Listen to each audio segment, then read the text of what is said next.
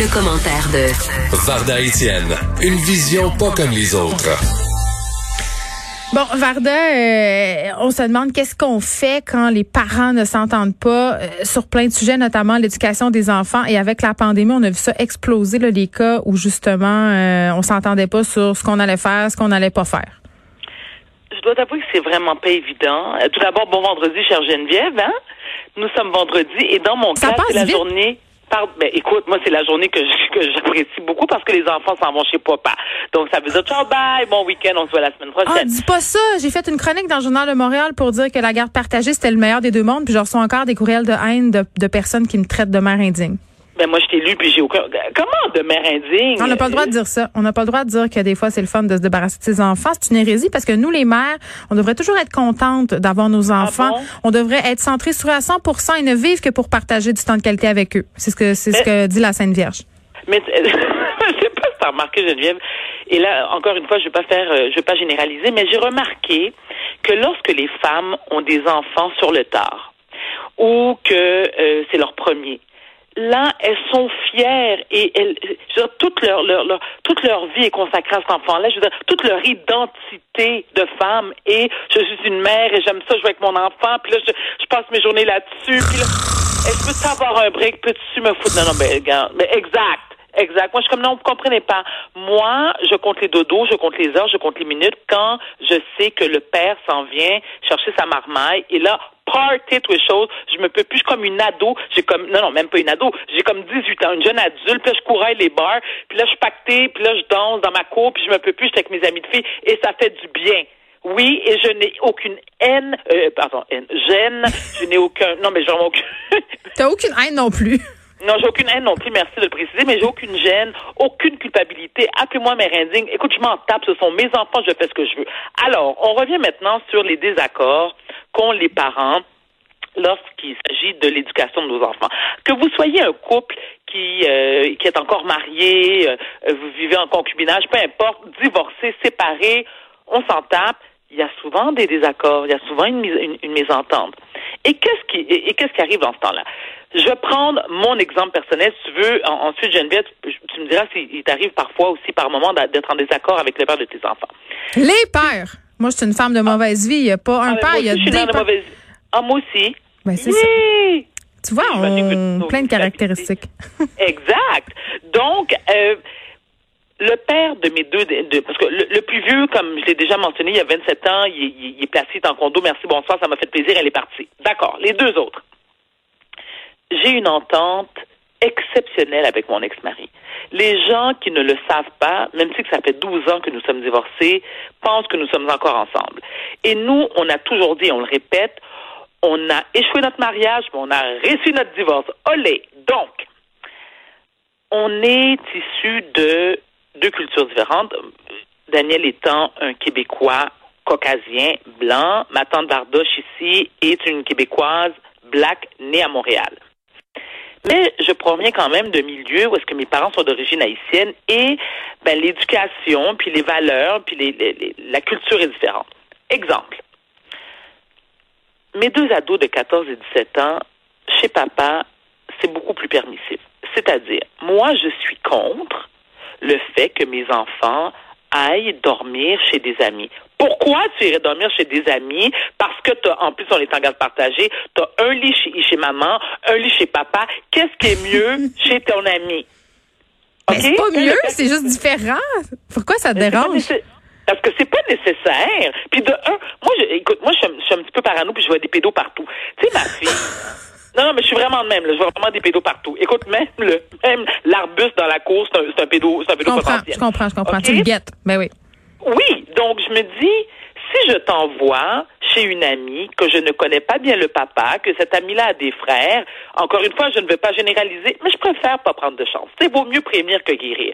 Et tu as un lit confortable à la maison, tu as des draps, tu as un matelas, tu as des oreillers, il n'y a aucune raison, il n'y a pas, y a pas de, de punaise de lit ici, il n'y a pas de maringouin, il y a l'air climatisé. Pourquoi irais-tu dormir chez des amis? Mais, mais encore une fois, comme je suis quelqu'un qui se contredit constamment, les amis ont le droit de venir dormir chez moi. Ah, mais c'est ça. Moi, c'est la stratégie que j'utilise quand je veux pas que ma fille fasse quelque chose. Je l'invite à le faire chez nous. Bon, exactement. Leur père me dit, ben voyons donc, Varda, faut que tu comprennes. Ils aiment ça se retrouver entre amis, puis on du fun. OK, s'il te plaît, là, il y a FaceTime. Euh, je veux dire, avec FaceTime, ce qui est génial, c'est que tu peux parler à ton ami jusqu'à 4 heures du matin. Sans plus de lui. ton Oui, ils pouvaient dormir ensemble en faisant des, des, des babayes, tu sais, par FaceTime. Bon, ça, c'est de un. Mon ado de 17 ans, mon fils, écoute, Geneviève, j'ai été traumatisée. Il y a deux mois, écoute, je, je chuchote hein, parce que j'ai honte, même si ne m'entend pas. Il y a deux mois, il est arrivé à la maison avec l'oreille percée. Scandale! Scandale! Écoute, je faisais le bacon à terre. écoute, j'ai monté les marches de l'oratoire à genoux, en moto-flagellant, aller demander à la Sainte Vierge pour Frère André qu'est-ce que j'avais fait pour mériter ça. Je ne comprenais rien. J'étais complètement traumatisée. J'avais l'impression d'avoir échoué l'éducation de mes enfants. Et le père qui me dit, ben non, Barda, c'est l'âge, là. Ah, comment c'est l'âge? Je crois que ça faisait délinquant, ça faisait gang de rue. Écoute, je, regarde, il y a eu un, il y a eu un conseil de famille avec toutes mes tantes de 80 ans et plus, ma mère, mon père qui vit à Atlanta en FaceTime, ma soeur, écoute les cousins et cousines, écoute tout Je peux-tu t'inviter la prochaine fois? Ça a l'air vraiment divertissant. Honnêtement, j'aimerais entendre ça. C'est la bienvenue, puis on sert à manger, nous, quand tu viens. T'emmènes ton alcool, tu sais, comme à Casa Grecque. Mais ceci étant, et là, le père, encore une fois, qui me dit, t'exagères, euh, encore une fois, tu fais ta drama queen. Alors, comment veux-tu que moi j'impose et que je sois respectée et que les enfants disent oui, l'autorité de maman a du poids dans la balance quand papa défait tout ce que je dis. Moi, je suis beaucoup plus autoritaire au niveau académique. Le père l'est aussi, mais beaucoup moins que moi. Le cégep a débuté lundi dernier. Mon fils, malheureusement, comme bien des cégepiens, a des cours en ligne. Qu'est-ce que tu penses que j'ai fait? Ben, je sais pas. je, je, pense que tu es capable de tout. je sais pas. J'ai ben, peur de la réponse. Je me suis assise à ses côtés. Mais non, là! Oui, et j'ai pris le cours. Oui, oui, oui, parce que je voulais m'assurer. Oui, oui, oui, oui, oui. Parce qu'à un moment donné, écoute, je te dis, là, je me suis comme, j'avais comme mis mon, mon sou de camouflage. J'étais comme en dessous de la table parce que je voulais m'assurer qu'elle allait suivre le cours. Et je l'ai pogné avec ses écouteurs puis écoutait du rap pendant le cours. Qu'est-ce que j'ai fait? Oui, oui, oui. oui. Encore une fois, je me suis arraché sa boucle d'oreille à froid, j'espère? Clairement, j'ai appelé mon psychiatre et tout ça parce que je voulais savoir comment se fait-il que je me sentais comme ça, puis il fallait augmenter ma dose d'antidépresseur. Ceci étant, je me suis dit, je m'assois à côté de lui, puis je suis le cours avec lui. Le père était complètement découragé en me disant, mais Barda, comment veux-tu qu'il devienne autonome? Il faut lui faire confiance, il faut le responsabiliser. Et ça vient de me coûter huit ans d'école privée, là. Je veux, je veux voir mon investissement. Tu vas poser tes fesses, tu vas finir ton déjà, tu vas, tu vas commencer par le commencement. Puis, tu sais, mon fils va aller en médecine. Tu sais, faut bien commencer les choses, n'est-ce pas? OK, tu trouves que j'exagère. Ben écoute, regarde, je veux juste te dire, là, ma mère vient de me texter à l'instant et elle dit Varda a tellement raison, tu devrais prendre exemple sur elle. Oh, madame. Là, là. Oh, madame, je, je lui ai emmené de la tarte aux pommes. Oui. Non. Avec, ah avec du riz haïtien. Oui, oui. Non, mais est-ce que c'est une question. Mais attends, Geneviève, est-ce une question de génération? Peut-être. Est-ce que c'est une question de culture? Peut-être. Est-ce que c'est les deux? Oui, et je m'assure. Ben, t'es un peu mère hélicoptère, là. Moi, je capoterais, là. Euh, je ferais jamais ça. Moi, ma mère était un peu de ce type-là, là, envahissante. Je vais, n'ayons pas peur des mots.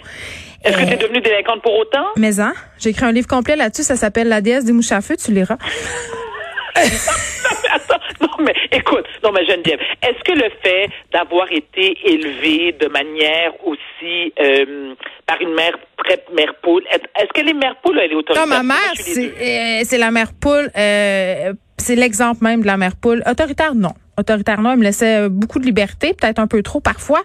Mais euh, non, mais moi je suis curieuse. Euh, mon père, c'est un autre dossier. Euh, un dossier dont un dossier dont un dossier que je n'adresse plus depuis maintenant huit ans.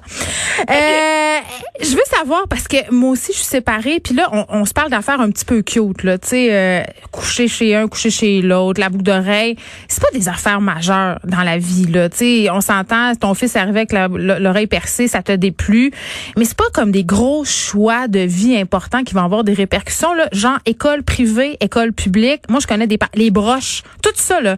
Ça, c'est des dépenses importantes, puis ça a des conséquences importantes. Là, ça peut devenir assez compliqué quand on s'entend pas, là.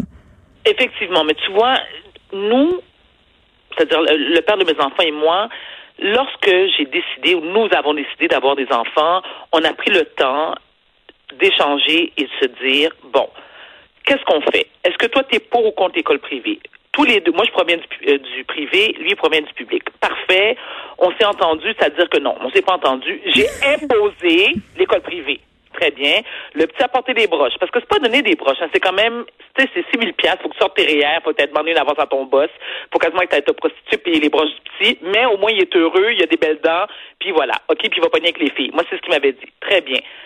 Mais c'est vrai que c'était une, dépense quand même. Je veux dire, c'est une dépense importante. C'est 6 000 dollars. Donc, moi, j'avais dit au père, écoute, selon moi, il peut attendre. Le père m'a dit non. J'ai dit, ben d'abord, paie. Fait qu'il a payé, il a pas dit un son. Euh, des voyages. Tu sais, quand on part en vacances avec les enfants, tu vois, Sacha est parti euh, en France pour le sport-études parce que c'est un joueur de soccer. Ça a coûté une fortune. Moi, j'ai dit, écoute, c'est un peu exagéré, les coûts. Le père a dit, parfait, je vais assumer. Mais je, je crois qu'il est important, Geneviève, c'est un, c'est d'arrêter d'imposer nos idées. Moi, ce que je fais 99,9,9,9% du temps, faut apprendre à faire des concessions. Puis, je me dis, si tu respectes l'autre parent, parce que pourquoi, pourquoi ma façon de voir les choses vaut mieux que celle du père? Mais parce que on a raison. Moi, j'ai raison aussi. C'est moi qui ai raison. moi aussi, j'ai toujours raison, mais il y a des auditeurs, là. Geneviève, faut faire semblant qu'on n'a pas raison. Ah, OK, d'accord. Mais moi, moi, je me mais attends, mais attends, mais ça, c'est une autre question, un, autre sujet.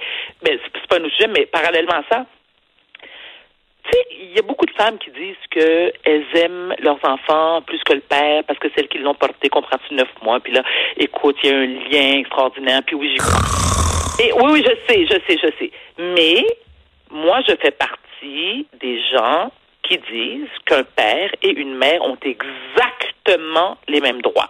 Bien sûr. Le père aime l'enfant autant que toi.